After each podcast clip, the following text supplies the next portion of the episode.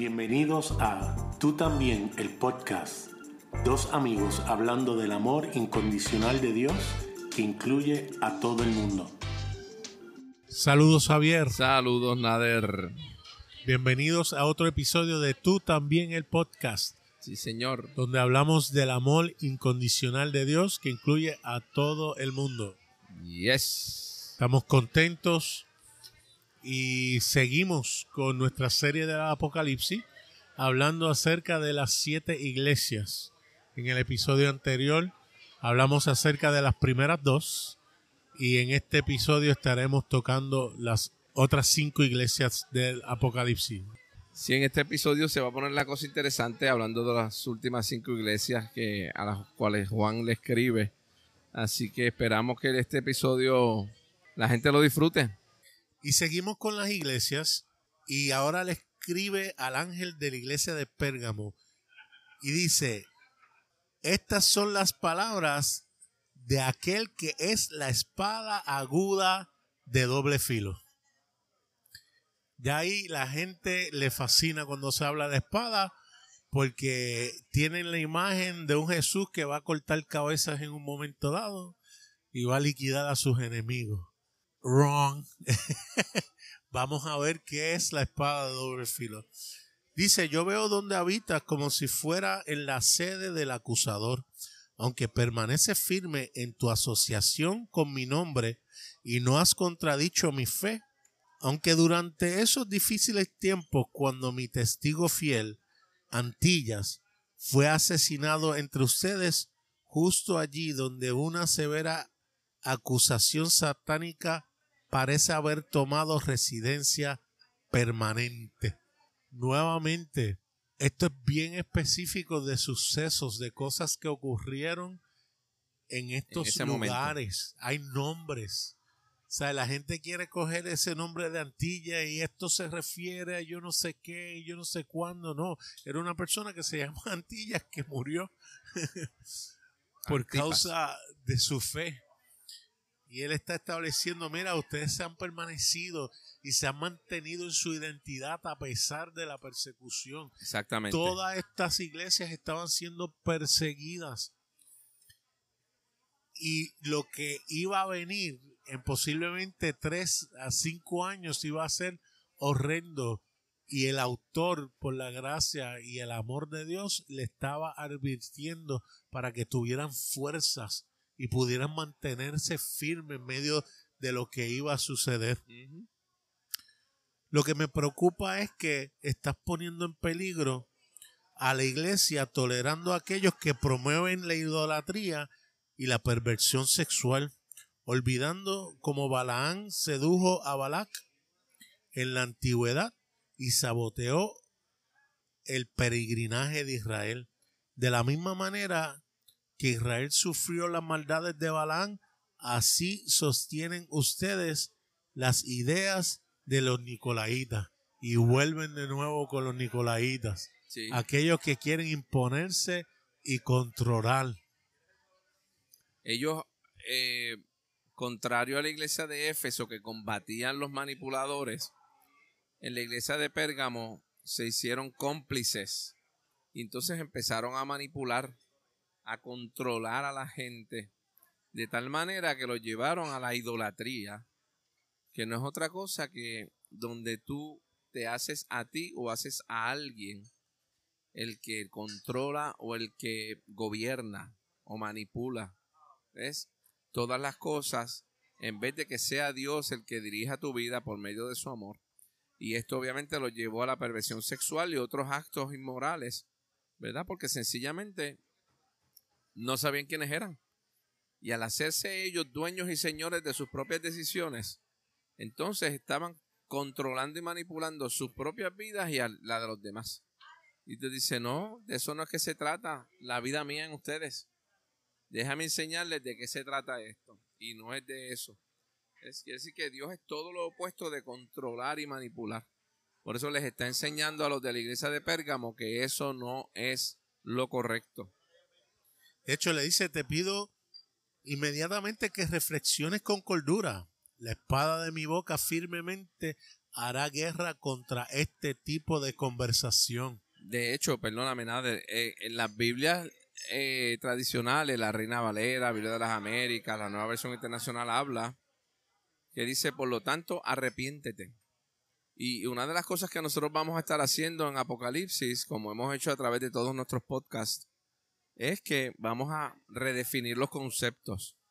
Porque si nosotros nos mantenemos creyendo lo mismo que hemos creído de las palabras que hemos adoptado religiosamente, vamos a poder, vamos a malinterpretar el mensaje que Dios nos da a través de Apocalipsis. Cuando dice arrepiente, la palabra arrepentimiento es una palabra mal traducida del griego al español y al inglés. Arrepentimiento eh, habla de penitencia, ¿verdad? Viene de la palabra penitencia y re quiere decir de nuevo, quiere decir que estaba hablando de eh, pasar por un proceso de penitencia o pagar por algo continuamente, eh, de manera cíclica. La iglesia tradicional católica romana se aprovechó de este concepto para crear lo que se conocían como las indulgencias, que era donde se pagaba para que los pecados fueran perdonados. Y de esta manera, pues uno se arrepentía o pagaba la penitencia correspondiente para que entonces, ok, ya pagué, este, hasta la próxima. Cuando peque otra vez, vengo y pago otra vez y entonces Dios me perdona. Y obviamente, pues la iglesia era se el lucró de eso. concepto del Antiguo Testamento donde cada año había que hacer un proceso para que sus pecados fueran quitados o perdonados. Exactamente. Y todos los días llevaban, si no era una paloma, era un gallo, una gallina, un cordero, lo que fuera que llevaban, siempre lo llevaban para pagar, para obtener el perdón. Por el perdón no se paga, primero que todo. Y segundo, la palabra que se usa ahí es la palabra metanoia, que se ha traducido como cambio de mente y está correcto. Pero una traducción, una definición más eh, literal es eh, meta, quiere decir junto con, y noia viene la palabra nous, que quiere decir mente. Quiere decir que lo que Dios está llamando a los de la iglesia de Pérgamo es para que sus mentes sean unidas a la mente de Cristo que ya está en ellos, que se unan a los pensamientos de Dios. Entonces dice, ustedes no manipulan, ustedes no controlan, ustedes no pueden eh, hacer de algo o de alguien un Dios o un ídolo, sino por el contrario, yo quiero que ustedes sepan, unan sus pensamientos al mío. Aleluya. Porque si no, mira lo que va a ocurrir. Voy a revelar a la palabra de Dios, al logos, que es la palabra de Dios, que es Cristo, la palabra viviente. Él es la espada de dos filos. Y Él es el que sale de la boca de Dios, no para cortar a los seres humanos, sino para cortar la mentira que está provocando que los pensamientos sean incorrectos.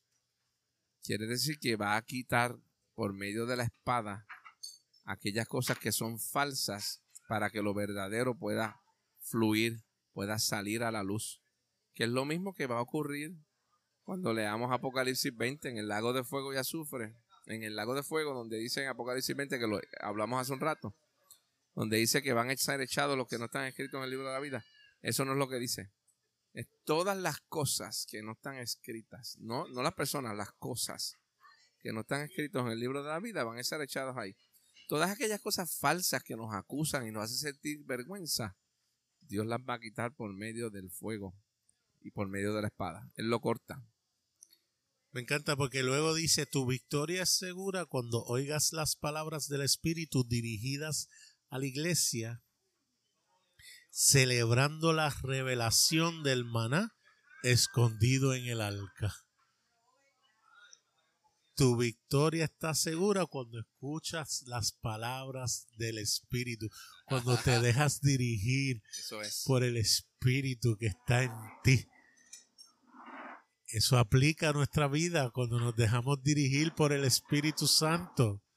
Podemos tener victoria. Todo el tiempo. Gloria a Dios. Luego le escribe a Tiatira y le dice, escribe también a la iglesia en Tiatira, el Hijo de Dios, con los ojos destellantes y pies como bronce, refulgente, dice, Yo conozco tu duro trabajo y cómo amas lo que estás haciendo. También que estás absolutamente convencido que estás haciendo lo correcto e incansablemente has hecho eso. Ahora más que nunca antes. Están claros de lo que están haciendo. Claro. Pero en el verso 20, ¿qué dice? Me molesta que te has acomodado a la típica influencia de Jezabel, una autoproclamada profetisa que enseña y seduce a mis devotos, amigos, a participar en su sistema idolátrico, idolátrico de sacrificios, comiendo lo ofrecido a los ídolos y fornicando con sus ideas extrañas de Dios. Qué fuerte, ¿verdad? Y yo le doy el tiempo oportuno para que vea con mis ojos y conozca mi corazón y se despierte del influjo de su adulterio. Pero ella no tuvo intención de ceder a mis pensamientos. Dice el verso 22, la cama de tu adulterio llegará a ser tu confinamiento y el de tus amantes, para gran angustia. No de parte de Dios, pero son las consecuencias. Aún entonces yo continuaré invitándote a despertar de tu engaño. Y dice, la descendencia que fue concebida por tu, en tu promiscuidad, inspirada por la distorsión o el pecado de la idolatría, no tiene futuro. Yo causaré que perezca completamente. ¿Qué cosa? La inspiración del pecado. Y cada iglesia vendrá a saber que yo examino los pensamientos escondidos del corazón donde se asienta profundamente los sentimientos de culpa, vergüenza y conciencia de pecado e inevitablemente producen fruto de severa aflicción. ¡Wow! ¡Qué brutal! Yo creo que en esto nosotros podemos ver, Nader, aunque no lo dice ahí, pero vemos la ira de Dios. La ira de Dios es fabulosa cuando entendemos de qué se trata la ira de Dios. La palabra ira en griego es la palabra orgei, que quiere decir una pasión intensa, sumamente intensa. Entonces, la ira de Dios, de lo que habla es que Dios está apasionadamente eh, enojado, por decirlo de alguna manera. Porque la gente lo traduce como que es enojado. Pero está enojado no con el ser humano, sino con aquellas cosas que producen daño al ser humano. En su amor él está apasionadamente en contra de aquellas cosas que nos lastiman. Y va a eliminar esas cosas, tanto que las llevó a la cruz para eliminarlas. La mentira, la vergüenza, la culpa, eh, todas esas cosas las elimina. ¿Ves? Que son productos del pecado, de la distorsión. A mí me ayudó entender el concepto de la ira de Dios en dos anécdotas que el doctor Steve McVeigh presentó. Una de ellas fue un padre que le dice a su hijo que no juegue cerca del panal de ovejas, de abejas, y el niño fue a jugar cerca del panal de abejas. ¿Y qué pasó? Las abejas se molestaron y empezaron a atacar a su hijo. El papá salió con una ira hacia el Hijo, pero no en contra de él, sino en contra de aquello que le estaba haciendo daño. Y posiblemente en medio de el cogerlo, el llevarlo, a lo mejor lo sacudió y se lo llevó. Y a lo mejor eh, tratando de quitarle eso de encima, el niño hubiese percibido que era contra él pero era todo lo contrario, era para liberarlo de las consecuencias de lo que le estaba ocurriendo en ese momento. Porque el amor del padre era tal que inclusive estaba dispuesto a ser picado para las abejas para librar a su hijo de ese daño. Él también cuenta de una pareja que él conoció que su esposa le dio cáncer y la ira que él tenía en contra del cáncer era tal que lo expresaba inclusive hasta en las redes sociales en contra de lo que estaba dañando y afectando a su esposa. el Padre nos ama tanto que todo aquello que nos daña y nos afecta, Él lo odia con ira santa, porque nos daña y nos afecta. Yo creo que eh, eso define el corazón de Dios. El corazón de Dios siempre es a favor de sus hijos, no en contra. Entonces, cuando nosotros podemos entender eso, podemos entender el mensaje a la iglesia de Teatira, donde él está viendo el espíritu que está detrás afectando a sus hijos. Y aunque, aunque ellos, él le dice, yo estoy convencido de que estás haciendo lo correcto, ahora más que nunca antes, ¿verdad? Que veo como amas lo que estás haciendo y estás bien entregado, pero estás siendo influenciado por un espíritu que hace que funciones distorsionadamente, que funciones de manera deforme y no puedas expresar todo lo que eres realmente. Y te lleva a actuar de tal manera que parecería que estás cometiendo adulterio, ¿verdad? Y que entonces no estás pendiente a lo que yo tengo para ti. El llamado de Dios en su ira en contra de aquello que está afectando a sus hijos en la iglesia de Teatira es despierten de ese sueño. Despierten, dense cuenta de quiénes son realmente y no dejen que las influencias externas dañen lo que ustedes ya son. De tal manera que sus acciones vayan de acuerdo con lo que ustedes son y el amor de Dios, el amor mío, pueda seguir manifestándose en todo lo que están haciendo. Ahí vemos el amor de Dios de manera maravillosa. Porque se, se podría leer ese pasaje como que ustedes, el diablo se los está llevando porque el espíritu de Jezabel se metió ahí, está acabando con ustedes. Pero este es el clamor del Padre, del Espíritu, del Hijo. Saben que despierten. Yo anhelo y deseo que funcionen como lo que ustedes son verdaderamente. Que es consono a un sinnúmero de pasajes en el Nuevo Testamento donde el clamor es despierta. Despierta a la medida, vemos Pablo, vemos Jesucristo diciendo a la gente despierta ante la realidad en que te encuentras para que puedas vivir en la realidad que yo te presento. Exquisito. De eso se trata. rico. Y luego le dice, afírmense en aquello que resuene en sus corazones hasta que entiendan completamente el alcance y el significado conclusivo de mi venida. Afírmense, manténganse firmes hasta que vayan entendiendo poco a poco. Yo creo que esta jornada, Javier, algunos la van a ver al momento y otros se van a ir dando cuenta poco a poco de la realidad de Dios en su vida. Y sabes qué, no importa cuánto te tarde, disfruta lo que el Señor está haciendo. Eso es así.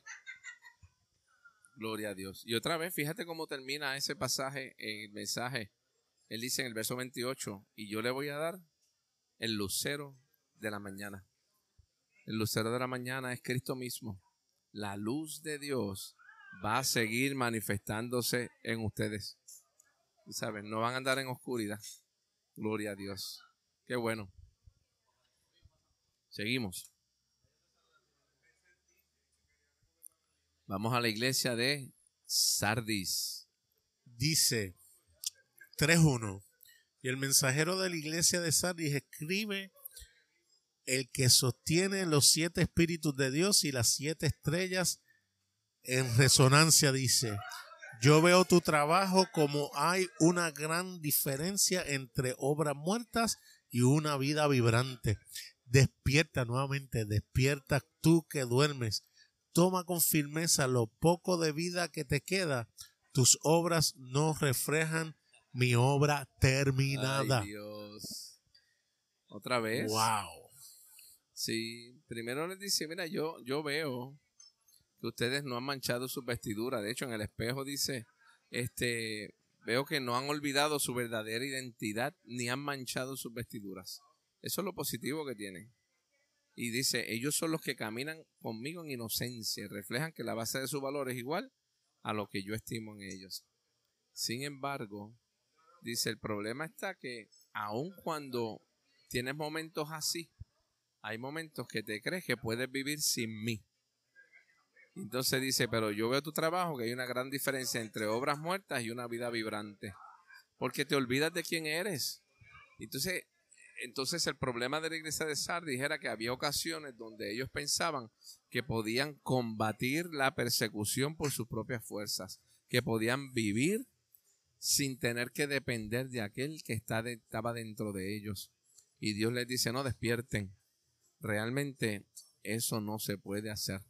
Tienen que depender de mí en todo lo que hacen para que ustedes vean que entonces sus obras van a reflejar mi obra terminada, lo que yo culminé en la cruz del Calvario, la victoria total y absoluta. Ese es el mensaje a la iglesia de Sardis. Aleluya. Regresamos luego de estos anuncios. Y continuamos. Eso les dice en el 13, escuchen con el corazón y oigan con el entendimiento lo que el Espíritu le dice a la iglesia. Eso es. Luego le escribe al mensajero de la iglesia de Filadelfia y dice lo siguiente, yo soy el santo y el verdadero y tengo la llave de David profetizada en Isaías 22, 22. Sí, yo abro los misterios de la dimensión celestial y nadie puede cerrar la puerta. Y cierro la entrada y nada puede entrar a ella. Estoy plenamente consciente de tus esfuerzos para hacer la obra del ministerio. Quiero que veas algo. Mira lo que te ha dado frente a tus propios ojos, una puerta que ha sido totalmente abierta a la dimensión celestial. Nada puede cerrarla otra vez. Aun cuando tenga muy pocas fuerzas, has atesorado mi palabra y no has contradicho mi nombre. Ellos estaban claros en su identidad. Eso es lo positivo de lo que Dios le está hablando a ellos. Le está diciendo, ustedes están claros de quiénes son en algunas ocasiones. Aleluya. Podían entender de que ellos estaban viviendo en la vida de Dios, en Dios mismo. De tal manera que le dice, y has atesorado mi palabra y no has contradicho mi nombre. Quiere decir que ellos no habían contradicho ni el quién es Dios ni quiénes eran ellos mismos. Pero en el verso 9 sigue diciendo, aquí te daré a aquellos que han fundado sus reuniones en la acusación mientras pretenden ser judíos. Yo haré que vengan cara a cara en comunión contigo, reconociendo mi amor que he puesto en ti. Fíjate que su amor y su clara identidad iba a ser que aquellos que se estaban haciendo pasar por lo que no son iban a darse cuenta y iban a caer en sí y también reconocer esa realidad. Nota cómo eh, algunas traducciones eh, hacen o, ¿verdad? escriben el verso 9. Dice, en el, en el verso 9 dice, yo entregaré a aquellos de la sinagoga de Satanás que se dicen ser judíos y no lo son, sino que mienten. Yo haré que vengan y se postren a tus pies y sepan que yo te he amado. Eso uno pensaría, esta gente viene a humillarse. Pero no, de eso no es que se trata. Por eso es que me gusta como en el espejo dice, yo haré que vengan cara a cara en comunión contigo, reconociendo mi amor que he puesto en ti. Quiere decir que el amor es el que va a producir la transformación. Otra vez, en casi todas las iglesias, si no en todas, el sistema de acusación que quiere hacer creer a la iglesia de que no, su identidad es la incorrecta, se manifiesta. Ese espíritu está presente a través de todas las iglesias, de diferentes maneras. Está todo el tiempo tratando de hacerle creer a los, a los que son hijos, a toda la humanidad, de que no lo son. Pero el amor de Dios va por encima de eso. Y dice, no, tranquilo. Mi amor es suficiente y es lo suficientemente poderoso para convencer aún aquellos que se pretenden ser judíos y no lo son, también esos van a tener comunión contigo. Aleluya. En el 11 le dice, no permitas que los tiempos difíciles te hagan creer que estoy distante. Estoy al alcance. Mira mi cercanía, no mi ausencia. Tampoco permitas que los contratiempos reales disminuyan tu autoridad. Tú tienes el poder. Recuerda que tú usas la corona. Yes. Y yo creo que ese verso específico es bien alentador para nosotros hoy en día. Entender que no importa las aflicciones, Él no está distante. Él está En ningún momento. en nosotros. Todo el tiempo. Esa falacia de que estamos distantes de Dios no es real. Y, es- más, en los tiempos cuando ellos estaban viviendo, nada, que estaban siendo perseguidos, la iglesia en ese tiempo estaba siendo perseguida por dos frentes muy poderosos. Uno, el judaísmo. Otro, el imperio romano. Ambos, de diferentes maneras, estaban persiguiendo a la iglesia. De tal manera que los estaban matando, torturando, acribillando literalmente. Entonces estas palabras de Dios, en todas él termina diciendo al que venciera, al vencedor. Entonces les recuerda, yo tengo noticias para ustedes. En Cristo ya ustedes vencieron. Cobren ánimo, porque realmente la victoria es de ustedes. Gloria a Dios. Sabes.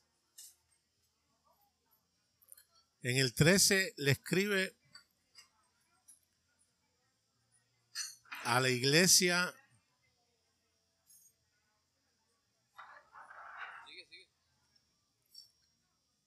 y acción. en el capítulo 14 le escribe al pastor de la iglesia de la Odisea. Llegamos a la iglesia de la Odisea. El que habla es el amén, es la evidencia final y el que define la fe, la personifica, el que personifica la verdad. Ella es la misma, fuente de la creación de Dios. Yes. Y dice lo siguiente, conozco tus obras y me recuerdan la típica situación de la Odisea. Como desearía que tus aguas sean como las frías y refrescantes aguas de Colosa o como las aguas que sanaban en las fuentes del mares de Hierápolis, pero no eres frío ni caliente. Esto es lo que realmente desilusiona. Cuando uno espera una bebida refrescante, pero en lugar de ello se te llena la boca con una agua tibia con sabor a sulfato. Y Sufre. aquí dice a sulfato, Esa sufre. eso es Es lo azufre. mismo, sí. Y naturalmente la escupes de tu boca. Me fascina esta, este cuadro que él pinta. Nosotros en la Reina Valera o la NBI decía, por cuanto no eres frío ni caliente y eres tibio, te vomitaré de mi boca. Y lo usábamos para manipular, diciendo, si no eres caliente, Dios te va a vomitar Exactamente. de la boca. Porque para todos los efectos, caliente es bueno y frío es malo. Correcto. Obviábamos claramente lo que el texto decía, que decía, por cuanto no eres frío ni caliente. Claro. Porque la gente no se da la tarea de estudiar dónde quedaba la Odisea. Javier, pero es que el texto es tan claro de que él dice, yo no tengo problema ni con que sea frío ni caliente, es que eres tibio. Pero entonces los que definían ser caliente por lo carismático, decían, no, esas iglesias frías, no, porque no había problema con lo frío. Entonces, cuando tú ves el cuadro de la zona donde se, se escribe en esta iglesia, está hablando de dos fuentes de agua, una que era para beber, que era naturalmente fría, que eso tenía que ser divino un lugar donde no había refrigeración, y unas aguas termales que cuando se aprovechaban en la temperatura de su origen producía efectos sanadores para las personas que la utilizaban. La iglesia de la Odisea, Nader, es una iglesia muy particular. Esta iglesia, el patrón de Juan cambia. Primero, las primeras seis iglesias, siempre el Espíritu empezaba por las cosas positivas y después las cosas que había que corregir. En la iglesia de la Odisea es diferente. La iglesia de la Odisea es sencillamente va directamente a la situación incorrecta que estaba pasando. La palabra la Odisea es una palabra compuesta donde Laos quiere decir gente, que ya lo hemos dicho antes, y Odisea viene de la palabra decay, que quiere decir justicia.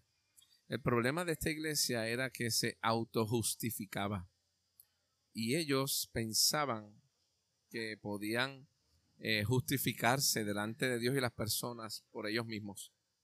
Por eso es que Él dice, hmm, mira cuál es el problema que tenemos. Como tú bien dijiste, ustedes no son ni fríos ni calientes. Ya quisiera yo que fueran fríos como las aguas refrescantes de Colosas, o quisiera que fueran como las aguas termales de Hierápolis, que son calientes para sanar, ¿verdad? Este, pero el problema está que no son ni uno ni lo otro. Eh, perdón, las aguas refrescantes de Colosas y las de Hierápolis que son termales. Pero el verso 17 dice, tal como sugiere tu nombre, eres experto en justificarte a ti mismo y estás convencido que tienes todo ordenado, que tu comercio y tu economía están floreciendo y piensas que eres completamente independiente. Pero mira lo que dice, pero no sabes que estás en bancarrota. Toda tu economía está contaminada ya que estás comerciando con la moneda equivocada. Tus balanzas están arregladas, dice.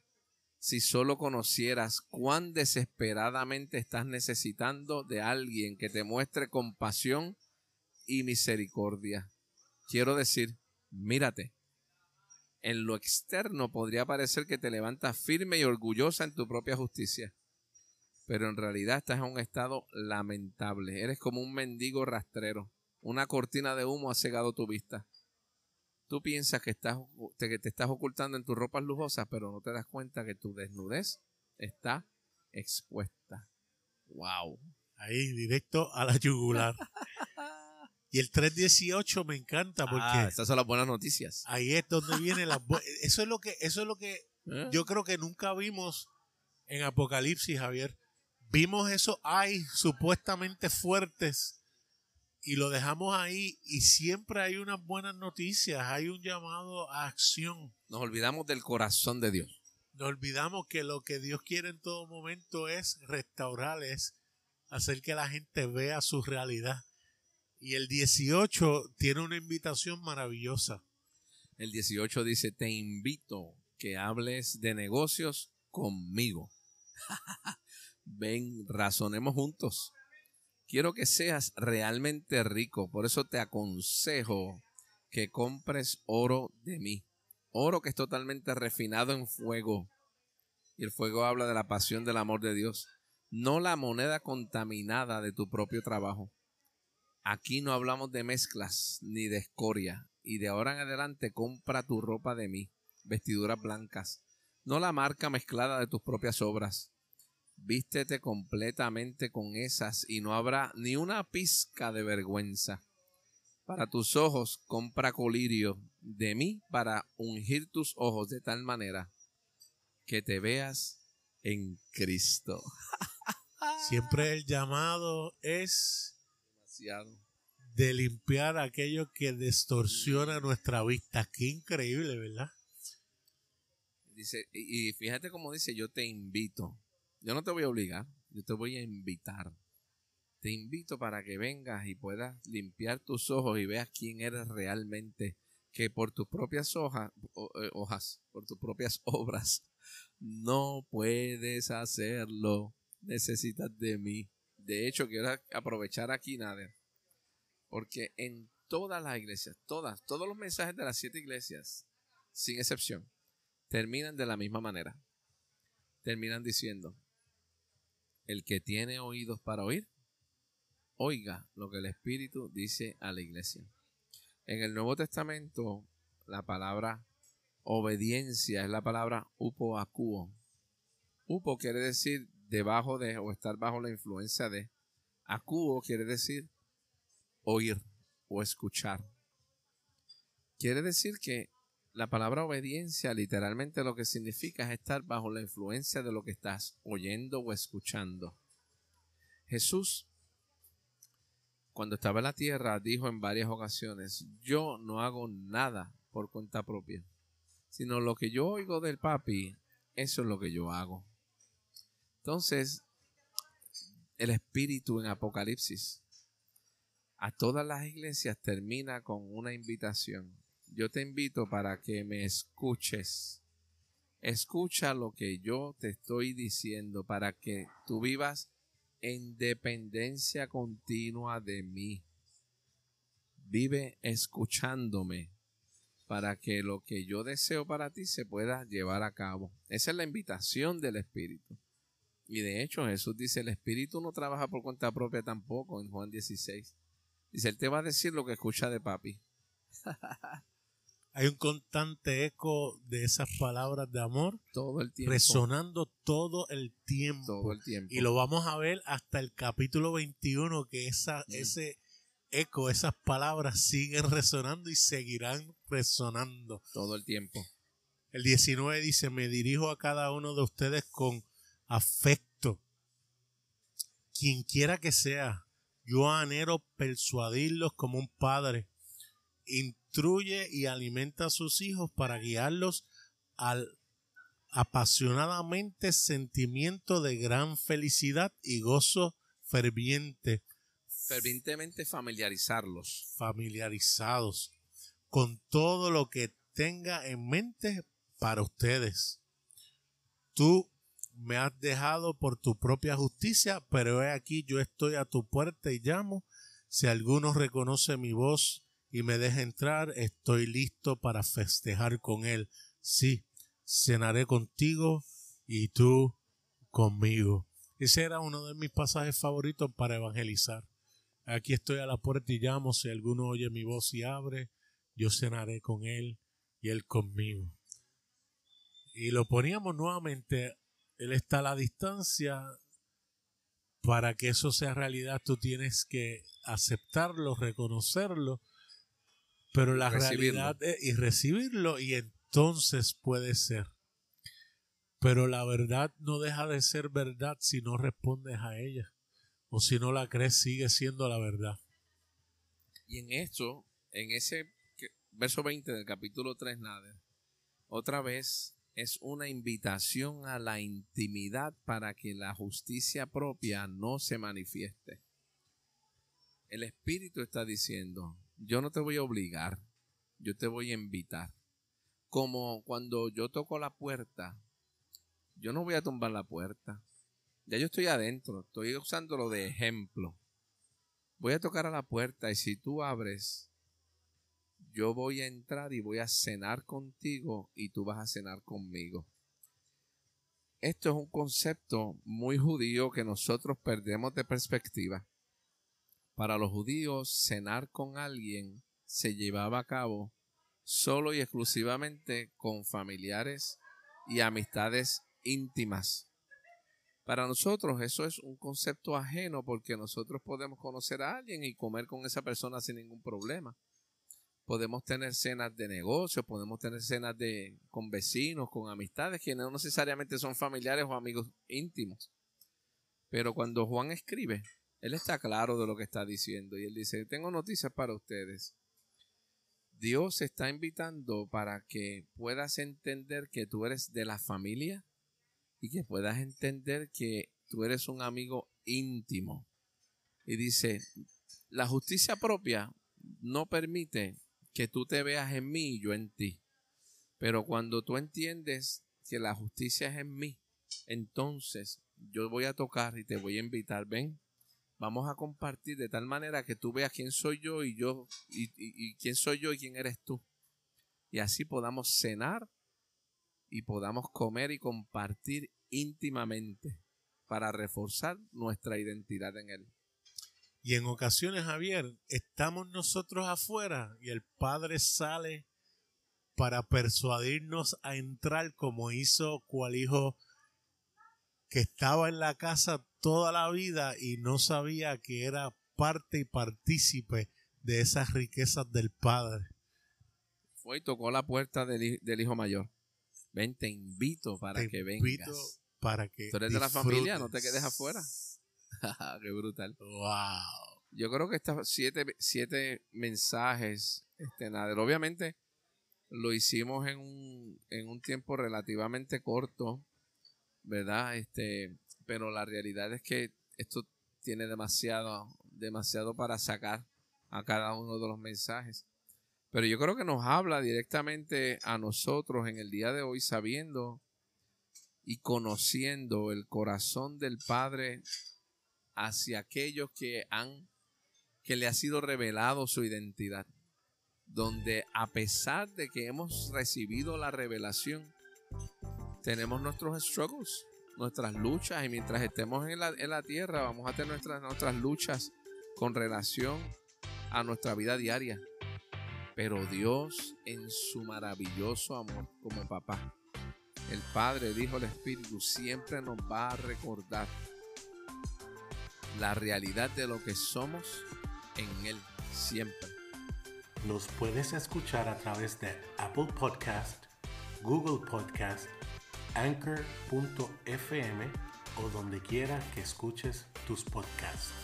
También nos pueden escribir a tú también el podcast arroba gmail.com o me consiguen en Facebook Nader Manastra Díaz. o a mí a través de Facebook, Javier en él. Hasta, la próxima.